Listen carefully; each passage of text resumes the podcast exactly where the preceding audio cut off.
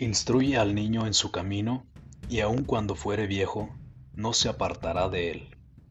Proverbios 22:6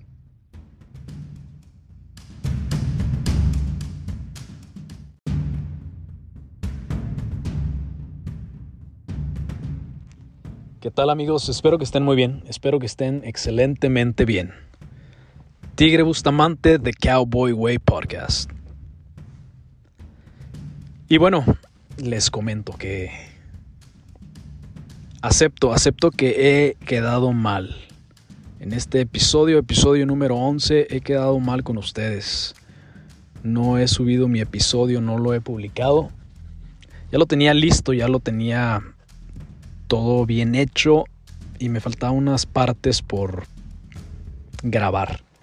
Y mi semana ha sido bastante movida, muy ajetreada, entonces no pude terminarlo, pero pues aquí estamos, a las forzadas 10 de la noche grabando el episodio para esta semana. Muchas gracias, muchas gracias a todos por su ayuda, por su soporte, por sus recomendaciones, por estarnos escuchando. Su retroalimentación nos ayuda mucho. Muchas gracias por todo. Gracias a todos esos amigos que están al pendiente de nosotros. Muchas, muchas gracias. Y como les decía, esta semana ha sido muy interesante, muy movida. Y pues empecemos, empecemos con lo divertido de la semana. Al principio de la semana se realizaron los premios de los Oscar, todos vimos cómo Will Smith cachetea a Chris Rock. Y vaya que disfruté el video. Cuando lo vi me dio mucha risa. La verdad es que no lo podía creer. Todavía, pues digamos que no sé si fue real. Son actores. Al final de cuentas siguen siendo actores. Entonces quizá fue una buena planeación para tener más rating. Es un es un evento que ya mucha gente no ve, es un evento que ha bajado mucho. Pero bueno, me dio mucha risa. Me dio mucha risa y luego empieza la gente a subir esos memes y cambian personajes ahí. La verdad es que me dio risa. Pero ya viéndolo un poco más a fondo, creo que realmente creo que Will Smith, si realmente fue verdad, creo que se vio mal. Perdió su temperamento, perdió el temple que debía de haber tenido. Un hombre... Ve uno la cachetada, pero después se retira y está así... Se ve que se perdió el control, había muchas emociones, hasta su... Sus labios le tiemblan, ¿verdad? Y pues ya, ya está muy choteado este tema, ya todos hablaron de ello.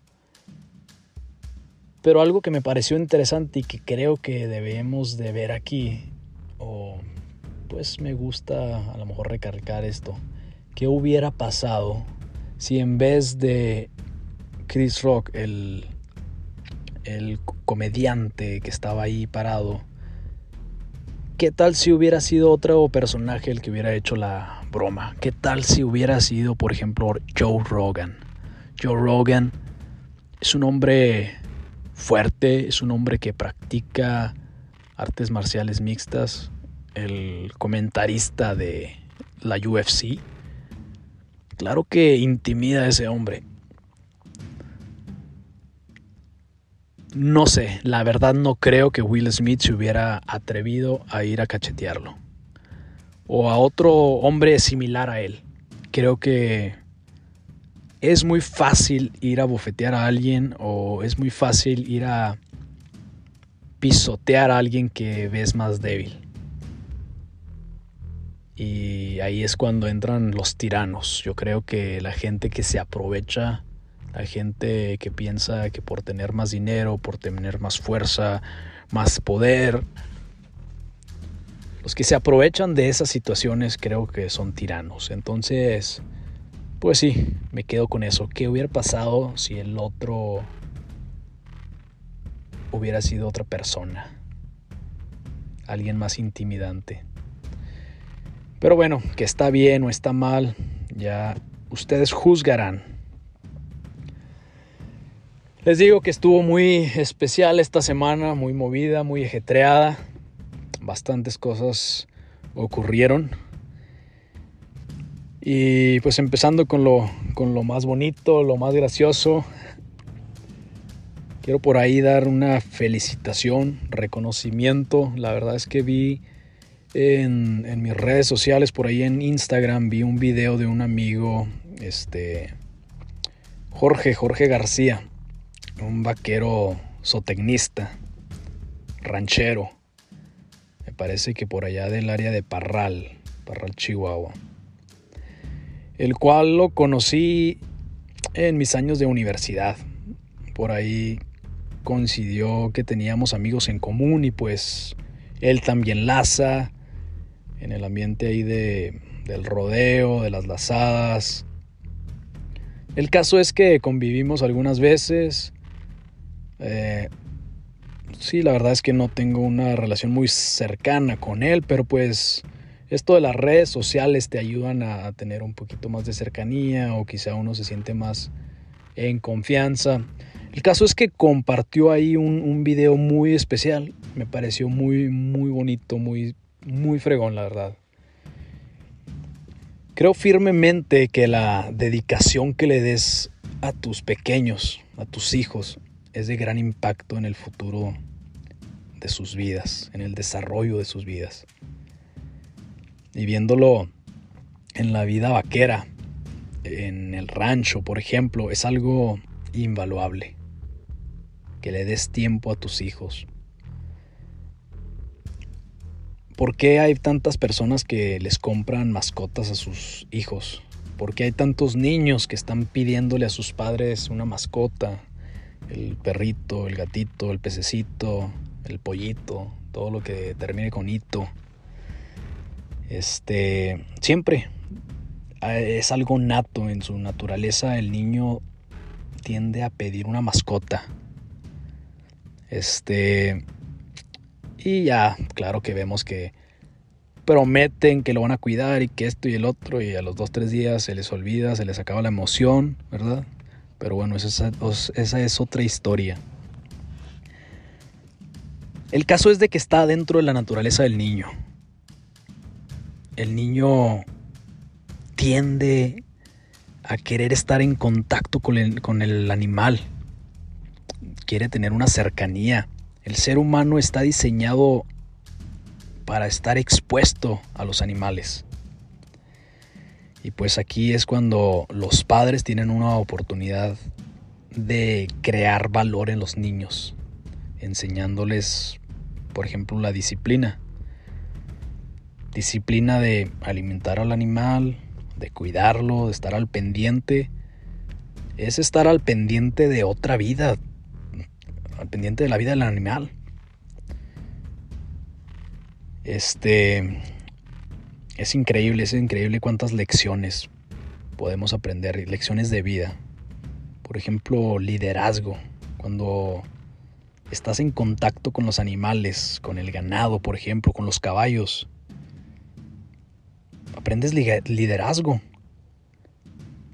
Todos esos valores de la vida resaltan muy de una, de una forma muy natural e impresionante. Te pueden de verdad impactar tu vida. Entonces, realmente creo que los, los, los padres tienen una oportunidad aquí para enseñarles a los hijos acerca de la vida, acerca de muchas cosas, al estar en contacto con los animales. Y les digo que es algo nato, que es un, algo nato, es algo que con el que nacemos. Porque creo que estamos diseñados así, creo que tenemos un chip. Dice, por ejemplo, la Biblia en Génesis 1.26, al principio de la Biblia dice, entonces dijo Dios, hagamos al hombre a nuestra imagen, conforme a nuestra semejanza, y señoré en los peces del mar, en las aves de los cielos, en las bestias, en toda la tierra y en todo animal que se arrastra sobre la tierra. Señoré, ¿qué quiere decir señoré? administrar, cuidar, mantener. Creo firmemente que es el primer oficio del hombre. Lo tenemos en la naturaleza. El estar con los animales, el cuidarlos, el estar en contacto con eso. Entonces, les digo, me pareció muy interesante esto, esto que les voy a platicar de, de mi amigo Jorge. Por ahí también, por ahí también un amigo, nuestro amigo de Barba Norteña. Él también subió un video que se los quiero contar, también me pareció muy interesante. Pero bueno, Jorge por ahí subió un video donde tiene a su hijo, es un niño bien pequeñito. Eh, soy muy malo con las edades, la verdad es que no sé qué edad tenga, pero es un casi un bebé. Este montando a caballo. Está el video, es un round pen, está el, corral redondo, donde le dan trabajo a los caballos, donde les dan ejercicios. Y lo tiene bien montado, con una monturita pequeña y todo. Le tiene un casquito en su cabecita al niño. Yo estoy seguro que Jorge trató de cuidar a su hijo de la manera mejor posible. Todas las variantes de riesgo, de peligro, estaban bastante cuidadas. Y ahí lo tiene montando al caballo él solo, el, niño solo, bien agarrado la montura y a darle. Él está ahí detrás dándole, forzando al caballo que, corra, que, que trotee, me parece que estaba troteando. Y el niño se nota que pues se agarra así de la monturita y con, fuerza va haciendo el, esfuerzo para quedarse ahí montado bien. Es un niño bien pequeño. Y la verdad es que me llamó mucho la atención y les digo, me tocó el corazón. Recordé mis años de infancia, cuando yo estaba muy pequeño, mi padre hacía lo mismo conmigo. Él me subía a bastantes caballos diferentes. Él siempre tenía mucha rotación de caballos en, la casa, puesto que estaba comprando, vendiendo o arreglando otro caballo, haciendo un caballo. Entonces siempre había diferentes caballos y era de estar montando, montando.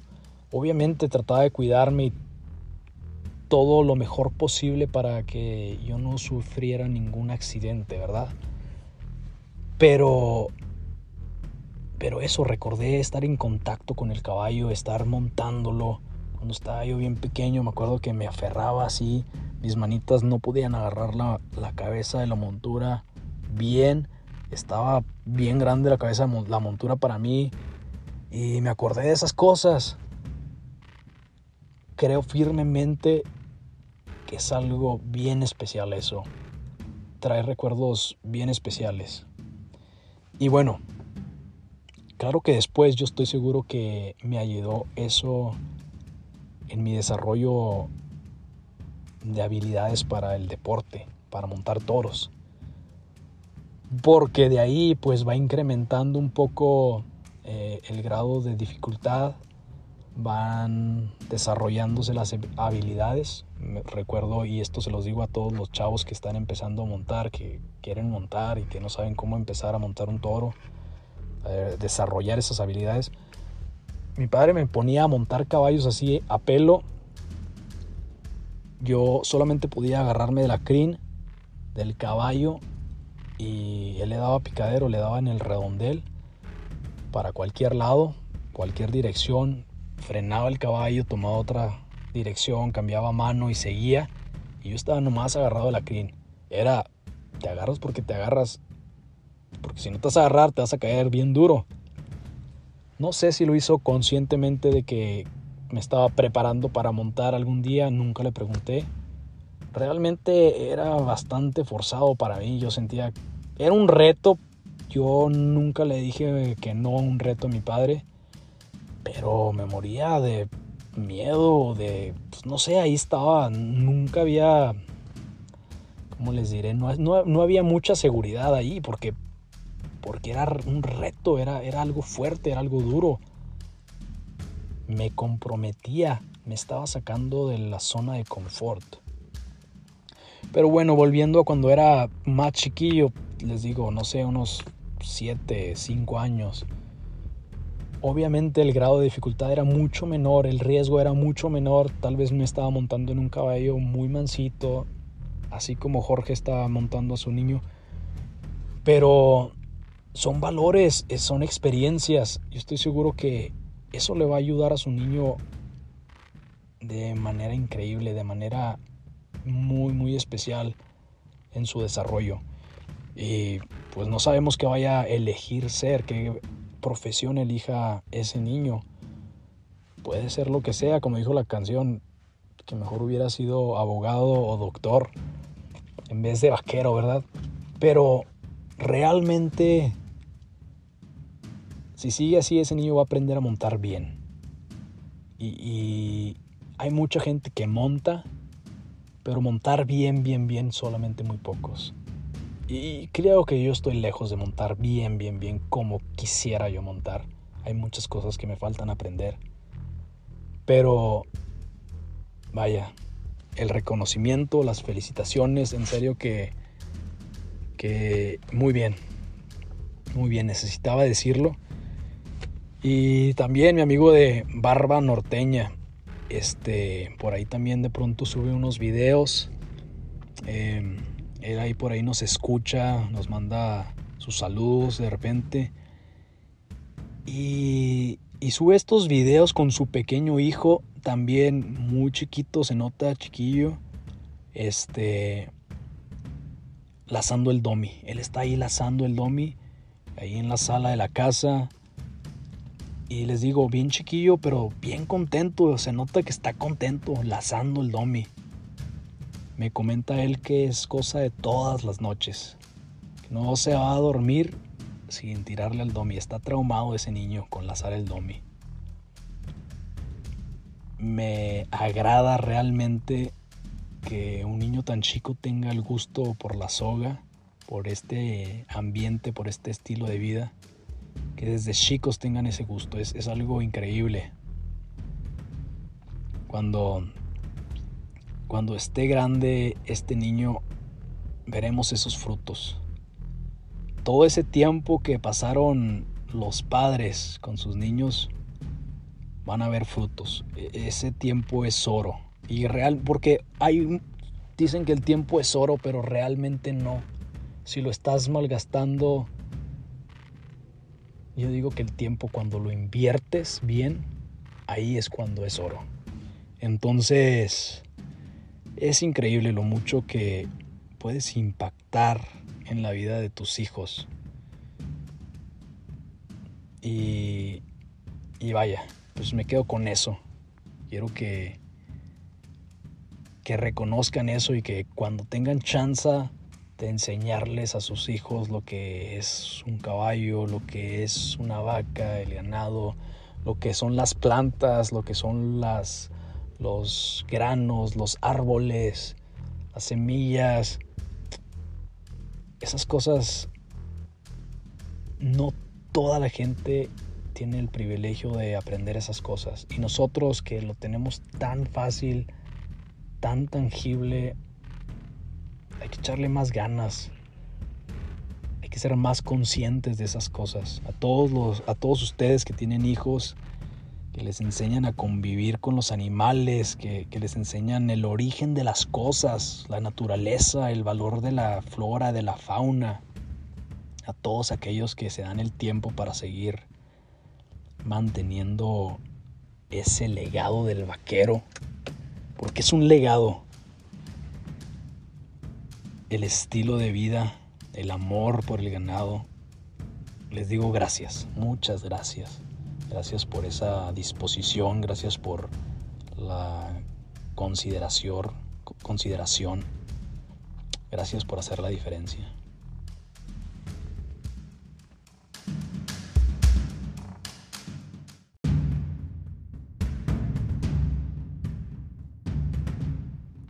Cuando alguien aprende a montar caballos, aprende a ejercer cierta forma de liderazgo. En todo momento tienes que estar a cargo del caballo, tienes que mostrarte seguro, ya que los caballos son muy receptivos, pueden sentir lo que estás pensando, lo que tienes en tu cabeza, pueden sentir tus emociones. Esto ya lo había dicho en otro episodio. Luego, tienes que transmitirle esa confianza que tú tienes al caballo. Al estar seguro, al tener confianza, la transmites al animal. Siempre tienes el control del caballo. Cuando tienes las riendas en tus manos, tú eliges la dirección. Y al estar bien montado con tus piernas y con tus pies, le muestras al caballo a qué tanta velocidad quieres ir, qué tanta velocidad crear, qué tan rápido quieres ir. Y no se diga cuando estás entrenando un caballo joven, un potrillo, o tratando de enseñarle algo nuevo, o quizá quitándole una maña al caballo, estás aplicando liderazgo. Aplicas liderazgo y cada vez el jinete es capaz de aprender algo nuevo, no solo el caballo.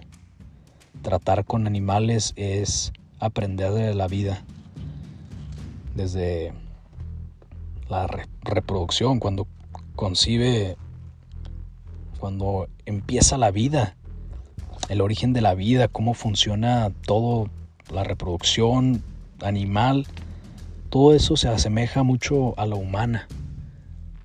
Por aquí puedo poner una, un ejemplo, una anécdota.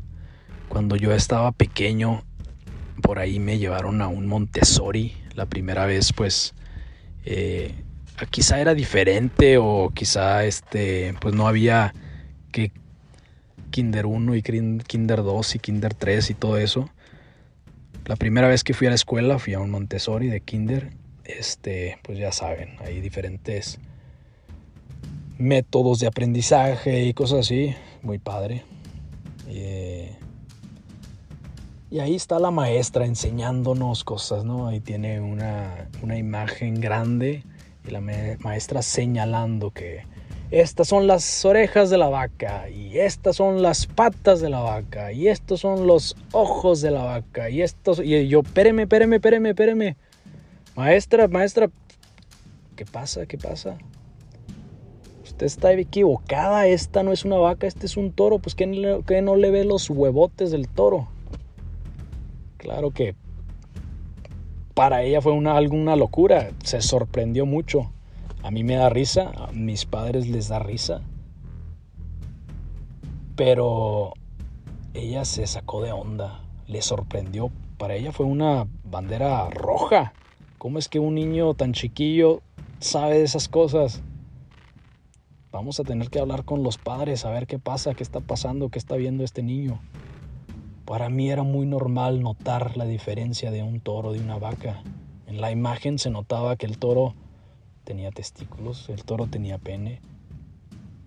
Para mí era algo muy normal, yo lo había visto muchas veces en el rancho, en los corrales, pero para otras personas quizá no. Y no estoy diciendo que la manera de aprendizaje mía es la correcta o la mejor, pero sin lugar a dudas creo que es algo muy fácil. Fue una manera de aprendizaje muy fácil para mí fue una manera muy natural, sin, sin ninguna fricción ahí. Y la maestra no entendía, no entendía eso. Creo que cuando estás en contacto con los animales puedes aprender varias cosas. Inocentemente para mí fue así, aprendí esas cosas. Y es, muy natural y se los agradezco mucho a mis padres, a mi familia, a, a mi ambiente donde nací, donde crecí, junto con los animales, junto con el ganado, en el rancho, en los corrales, alrededor de personas en el rodeo. Aprende uno mucho de la vida. También aprende uno eh, el crecimiento, el desarrollo de la vida del ser humano, del ser vivo, porque se asemeja. cuando le vas y le das de comer a tu mascota, a tu animalito, puedes estar enseñándole a tu hijo de nutrición, de alimentación, el atenderlo, el, el bañarlo, el peinarlo. Puedes enseñarle de la higiene, qué tan importante es, qué tan importante es cuidar que estén bien de salud. Cuando se enferma, lo importante que es estar ahí, eh, llevarlo, no sé, al veterinario. Todas esas cosas puedes eh, ver mucha semejanza eh, en lo que es la vida del ser humano, es, en sí lecciones de vida, ver cómo envejecen, cómo tratar cuando ya está más viejo el animal, cuando está más viejo el ser humano. Y no quiero decir que el ser humano es igual al, al, animal, claro que no, realmente no creo que somos iguales. Cada quien tiene su rol y cada quien es... Pero nomás estoy viendo las cosas que puedes enseñarle puedes sacar provecho, enseñarle a tus hijos en los animales. Incluso puede uno aprender de la muerte. La muerte es algo, podríamos decir que es lo más normal del mundo, pero estamos siempre muy lejos de estar preparados para la muerte.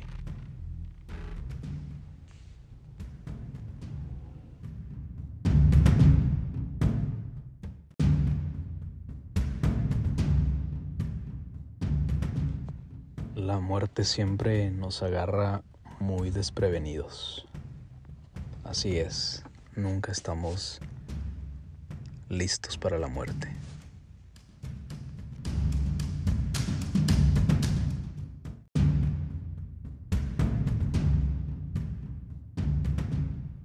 Y hablando de esto, quiero hacerles mención, quiero recomendarles una película vaquera muy especial.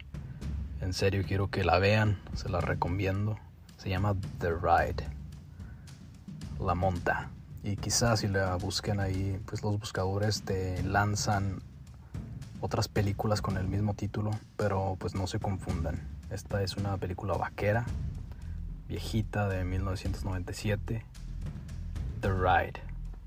Esta película trata de un campeón mundial de jineteo de toros, Smokey Banks, el cual ha pasado un tiempo en lugares oscuros en su vida. Se encuentra tomando alcohol, está perdido en, en, la baraja, en las apuestas, está en la ruina. El caso es que para pagar una penalización judicial le ofrecen hacer un servicio comunitario en un rancho. Rancho el cual tiene albergue para niños. Y es un rancho por allá en Arizona, muy bonito, unos paisajes muy bonitos, se lo recomiendo.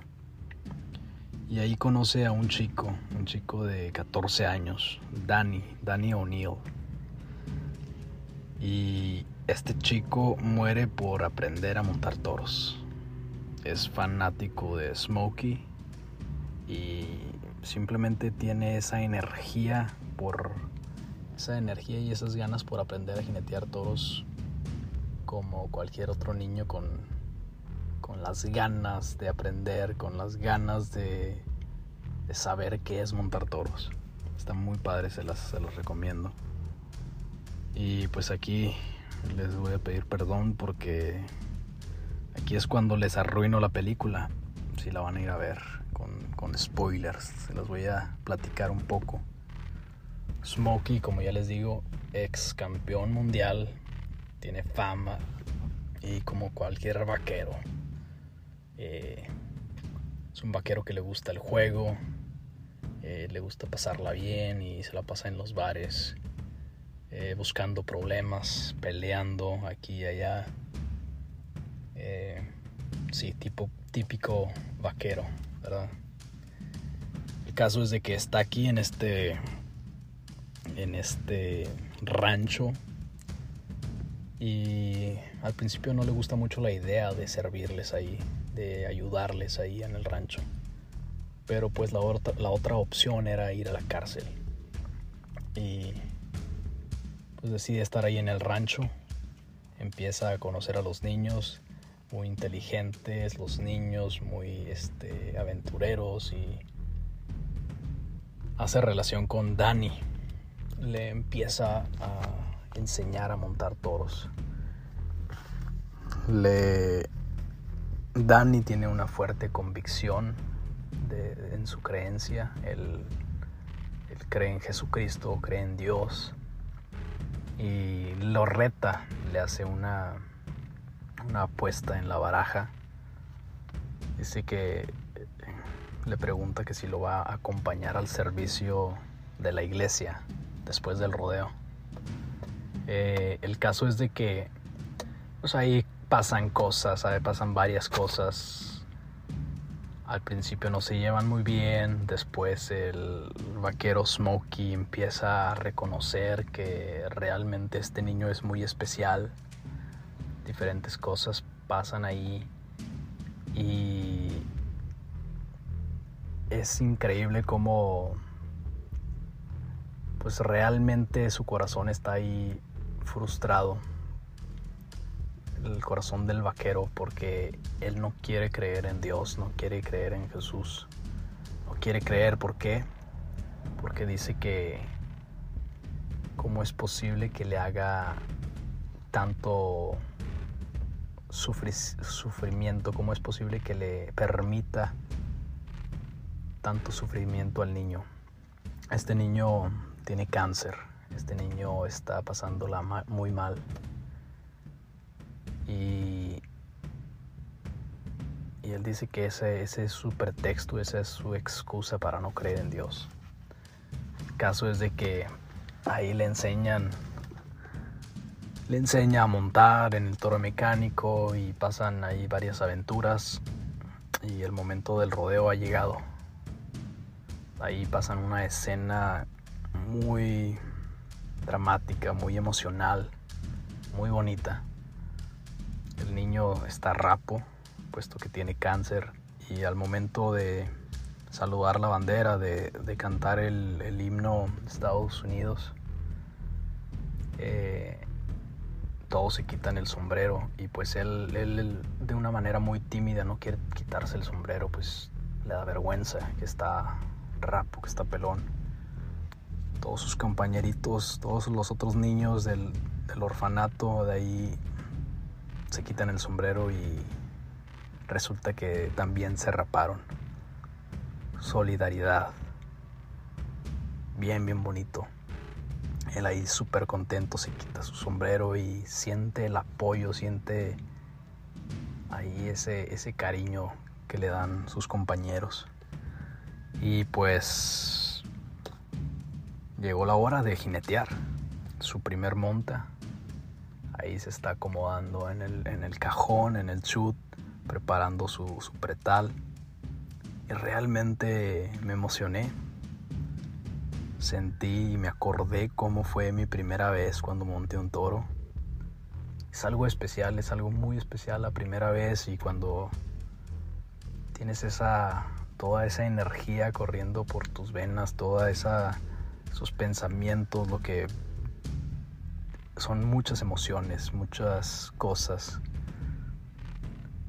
Y bueno, este niño pide puerta y logra montar el toro por 8 segundos, hace una muy buena monta, todos lo felicitan. Es algo muy, muy especial. Eh, me parece que gana el rodeo. Y, y el niño está esperando a que vaya al servicio después del rodeo. Había un servicio de religioso. Y este Smokey se, se va al bar. Se va al bar ahí, está tomando sus cervezas ahí con sus compañeros, con amigos. Y muy enojado, el niño Danny va y lo busca. Y le pregunta, va y lo encuentra y le dice, oye, oye, pues, ¿por qué no estás cumpliendo tu promesa? Tú dijiste que me ibas a acompañar al servicio. Y él le dice, no, no, pues ya, mi, trabajo ya se acabó, ya, ya estuvo, ya montaste toro bien, ya, ya estuvo, déjame. Y ahí lo confrontan otros señores, le dicen, oye, pero tú le hiciste una promesa a este niño. ¿Y cómo fue la promesa? No, pues la promesa me la hizo porque le gané la apuesta. Y se la gané jugando cartas. Y él así pues todo avergonzado. Y básicamente los otros camaradas ahí que tiene alrededor Smokey lo obligan a ir. Ve y cumple tu palabra, cumple tu promesa. Él se va al servicio y ahí están hablando de Dios, están acerca, hablando acerca de Dios, hablando acerca del perdón, hablando acerca de arrepentimiento, hablando acerca de la vida eterna, como qué es lo que pasa después de la muerte, qué es lo que pasa en la eternidad. Y, y aquí es cuando quiero ponerle énfasis porque no quiero que suene religioso, no quiero que suene como ahora estoy hablando de pastor aquí, pero sí es algo que me conmovió mucho. El niño después de todo eso muere de una manera que nadie se lo esperaba. Y, este hombre siente eso y, y toma decisiones y cambia su vida. Pero me tocó el corazón porque precisamente esta semana presencié una muerte fue una muerte muy muy bonita, muy sana, muy natural. Un hombre de ochenta y tantos años que vivió una vida plena, fuerte, alegre. Un hombre que realmente daba todo por los demás. El que necesitaba algo ahí estaba él para, para él y ayudaba, tenía una gran personalidad, un gran carisma. Yo sé que todos hablamos bien de las personas que mueren.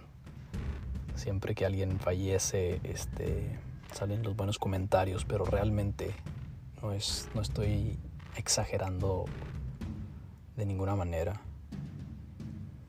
Y, presenciamos esto, estuvo muy cerca, lo vi quizá 30 minutos antes de que falleciera y me puso mucho a pensar. Luego me vino esta película a la mente, reflexionando en todo eso. Estamos preparados para el día que morimos. Después de haber pasado todas estas historias tremendas del COVID, de la pandemia, Todas las personas que perdieron a un ser querido estaban preparados para la muerte. Con los animales, con, con los animales del campo podemos presenciar la muerte tan fácil. ¿Cuántas veces hacemos conciencia de eso? ¿Cuántas veces nos ponemos a pensar si para nosotros es tan natural ver la vida, ver cómo alguien nace, ya sea un animal o, ya sea un ser humano, ¿por qué tomamos tan diferente la muerte? ¿Por qué tomamos tan diferente y tan duro? Nos duele la muerte. Yo quiero pensar que estoy seguro a dónde voy a ir cuando muera. Porque tengo una seguridad en mi Creador. Creo que Él cubrió la nota, Él ya pagó por, los pecados del mundo y acepté eso. Y trato de tener una relación con, con Dios, con Jesús. Y si todos ustedes que están escuchando quizá no tienen esa confianza y no, no lo digo por engreído ni nada de eso. pero es una confianza que te da paz. Este hombre que les digo, realmente creo que tenía esa relación con Dios y los, las personas que estábamos alrededor de él tuvimos una paz tremenda. Más que sufrimiento, más que estar preocupado, fue una paz y fue una alegría. Y yo sé que el mexicano es este está catalogado como como una raza que se ríe de la muerte, que festeja la muerte, pero sí, hacemos muchas cosas que tienen ahí que ver con la muerte y pintan y hacen fiesta, festejo, pero realmente hay un miedo, realmente hay un dolor muy grande detrás de toda esa fiesta, detrás de toda esa ceremonia. Siendo sinceros, creo que todos tenemos bastante temor y la única manera de realmente estar en paz es sabiendo que Jesucristo murió por nuestros pecados y ahí ahí está la oportunidad para aceptarle y, y nos da la, la, oportunidad de ir con Él, de, estar en, en la eternidad con Él. Espero que sí, no les parezca aburrido, no les parezca que estoy exagerando con esto, pero creo que nunca nos enseñan realmente qué es la muerte. No estamos preparados para la muerte. Así como Smokey Banks no estaba preparado para que se muriera su pequeño amigo Danny. Tampoco estábamos preparados para que se muriera este hombre. Cuántas lágrimas y cuánto dolor hay atrás de las muertes pero todas esas lágrimas y todo ese dolor, todo ese sufrimiento y, y, estar pensando en qué hubiera pasado si esto y qué hubiera pasado si el otro, da confort, arregla, repara, da una paz si estás con Cristo.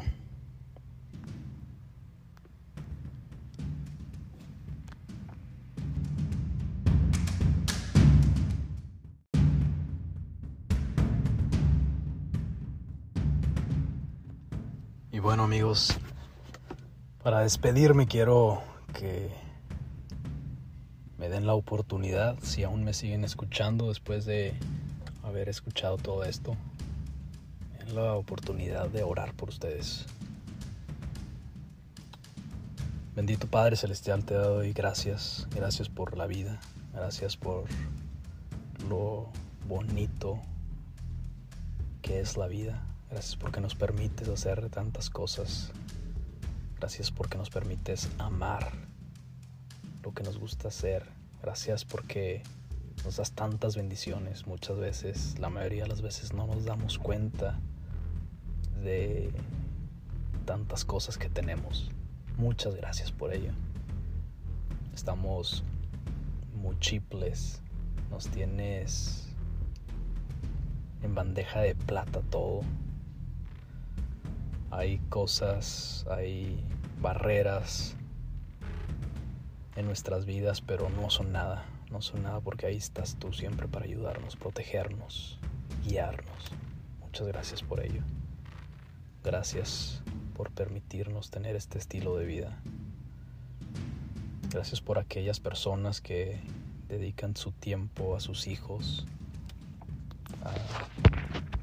que permanezca este legado Gracias por todo eso, gracias por ellos. Y Señor, si hay alguien aquí escuchando que no conoce de Dios, no conoce de Cristo, no conoce de Jesucristo, si hay alguien que no tiene esa relación contigo, toca su corazón y acércalos, que puedan aprender, que puedan conocer de ti, que puedan conocerte puedan poner todas sus necesidades en ti, todas sus flaquezas, todas sus debilidades, todas esas inquietudes que llenan nuestra cabeza, esos miedos que no nos permiten avanzar. Hazles saber que tengan confianza que tú eres de gran ayuda. Tú eres el buen pastor, tú eres el rey, el consolador. Y sí, hay muchas cosas allá afuera en el mundo malas. El mundo está de cierta manera degradándose. Pero Dios, Él siempre es una roca fiel, es una roca fuerte, es el pilar que todos necesitamos. Todas esas personas que no te tienen, que no tienen esa relación, tócales el corazón, que se acerquen a, ti. Dios, perdónanos nuestras ofensas, esas cosas, esas, esos pecados, toda esas, esa maldad que de pronto nos consume. Ayúdanos a ser lo suficientemente valientes como para arrepentirnos ser humildes para seguirte, para escucharte. Perdona nuestros pecados. Realmente creemos en ti. Queremos seguirte, queremos estar ahí contigo. Muchas gracias por todo. Todo esto te lo pedimos y te lo agradecemos en el nombre de Cristo Jesús. Amén. Así es amigos, gracias por seguir escuchando, gracias por estar aquí acompañándome en este podcast, en este episodio. Muchas gracias a todos ustedes por permitirme estar ahí, apoyarme. Es muy grato saber que hay personas que me escuchan y que me apoyan, en serio. Y les recuerdo,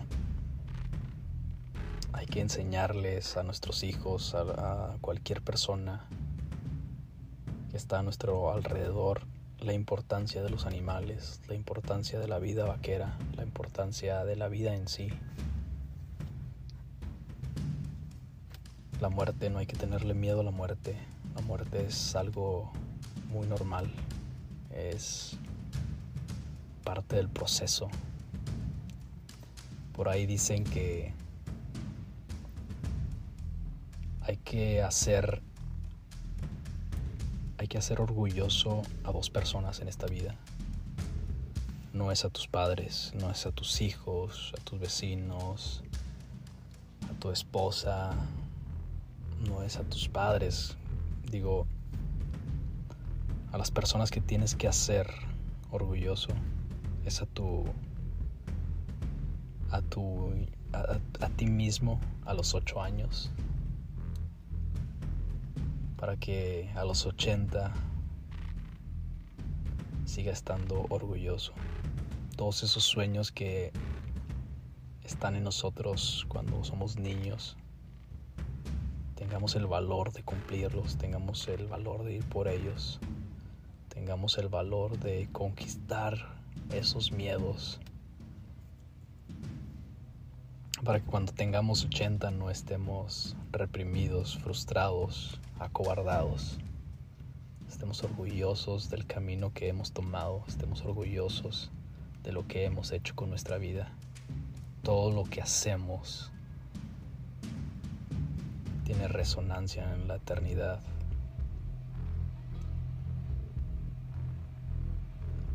La vida es interesante, pero la muerte lo es más. Que ese número que aparece que va a aparecer en nuestra tumba. Ese número que está separado por un, por un diagonal, por un espacio. El número que es el año de nuestro nacimiento, que sea rellenado por cosas buenas, por cosas fregonas, cosas que nos retan, cosas que nos hacen mejores, que compartamos lo mejor de nosotros, que produzcamos, que no nos avergoncemos cuando estemos muertos allá en la eternidad de qué es lo que hicimos con nuestra vida. Y si no crees en un infierno, si no crees en un cielo,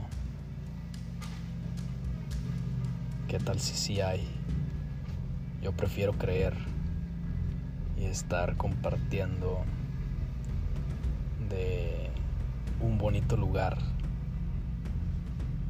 que es el cielo. Así es, hay que estar pendientes, estar vigilando, ser valientes en esta vida, conquistar nuestros temores, las pruebas que vienen. Y todo eso lo podemos hacer de la mano de nuestro Creador, que nos da fortaleza, nos da paz, nos da muchas cosas buenas, nos da pruebas nos da herramientas para superar. Muchas gracias por todo, muchas gracias por su atención, por su apoyo y no queda más que decirles que detrás de la exigencia está la excelencia. Muchas gracias, nos vemos, adiós.